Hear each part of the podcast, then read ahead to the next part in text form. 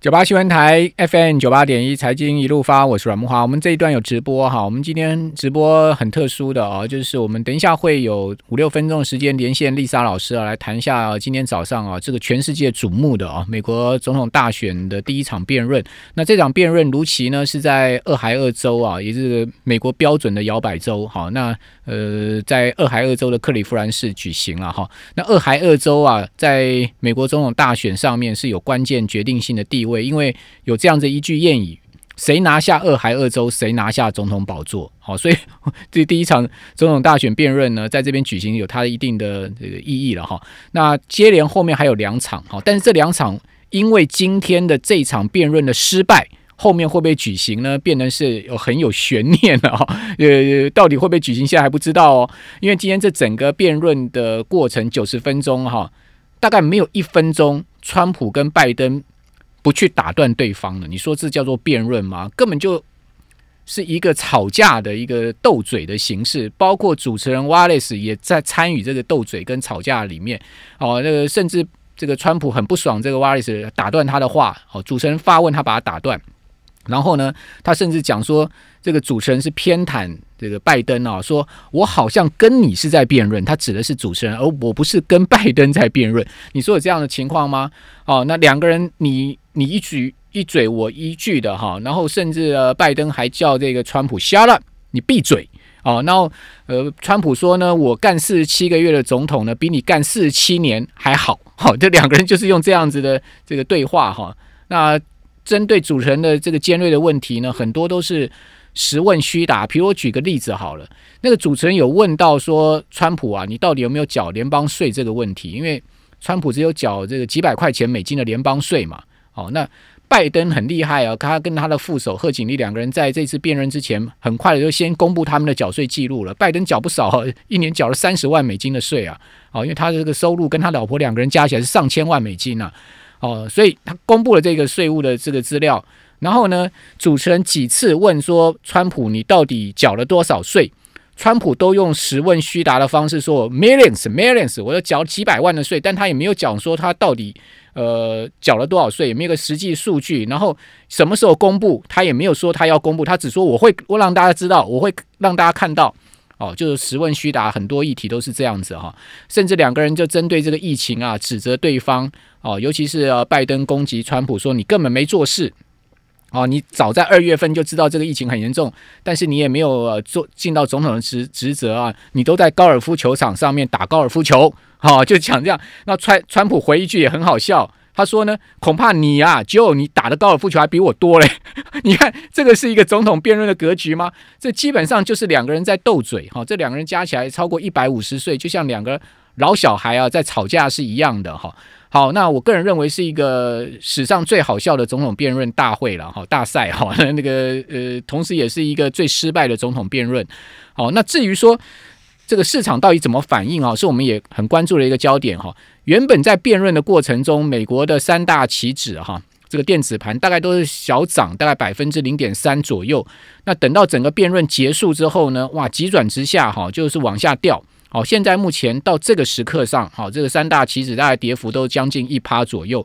好，那根据一些统计资料，我大先告诉各位哈，那 LPL Financial 有做过统计，它从一九六零年以来，标准普尔五百指数平均会在总统电视辩论会隔日下跌哦，而且接下来五天、十天跟一个月的期间呢，也会出现比较不好的报酬，分别是下滑百分之零点三、零点九、一一点八趴跟两趴。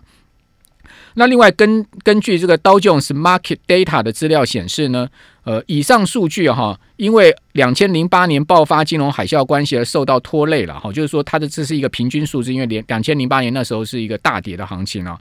那根据呃统计呢，首场辩论会之后，标普五五百指数隔天平均跌幅是百分之零点一四，就是小跌的情况。那第一场到第二场期间呢，平均会跌了百分之一点五。好，那第一场到最后一场就是第三场期间呢，平均的跌幅是百分之二点五。那从第一场辩论到选举日为止，好，标普呢平均下跌是百分之零点三五。所以从这些统计数据，不管它有没有受到两千零八年这个数据呃这个大跌的这个数据把这个平均数拉低，你都知道未来一个月美国股市基本上是偏向整理，或是说偏向小幅整理趋弱的行情，大概是这样子。好，那至于说呃谁会当选哈，那这次的辩论会不会有决定性的影响哈？那么现在看到这个之后所做出来的各家机构所做出来民调，百分之九十以上都是认为是拜登胜出了。哦，大概百分之六十的选民接受调查是认为拜登的表现明显比川普好。我个人也是这样。看的哈，因为我觉得拜登先前大家会担，就是一直在被川普攻击的 Sleepy Joe 嘛，说他是一个瞌睡的 Joe，他名字叫 Joe，说他是一个到处打瞌睡、好神志不清的人。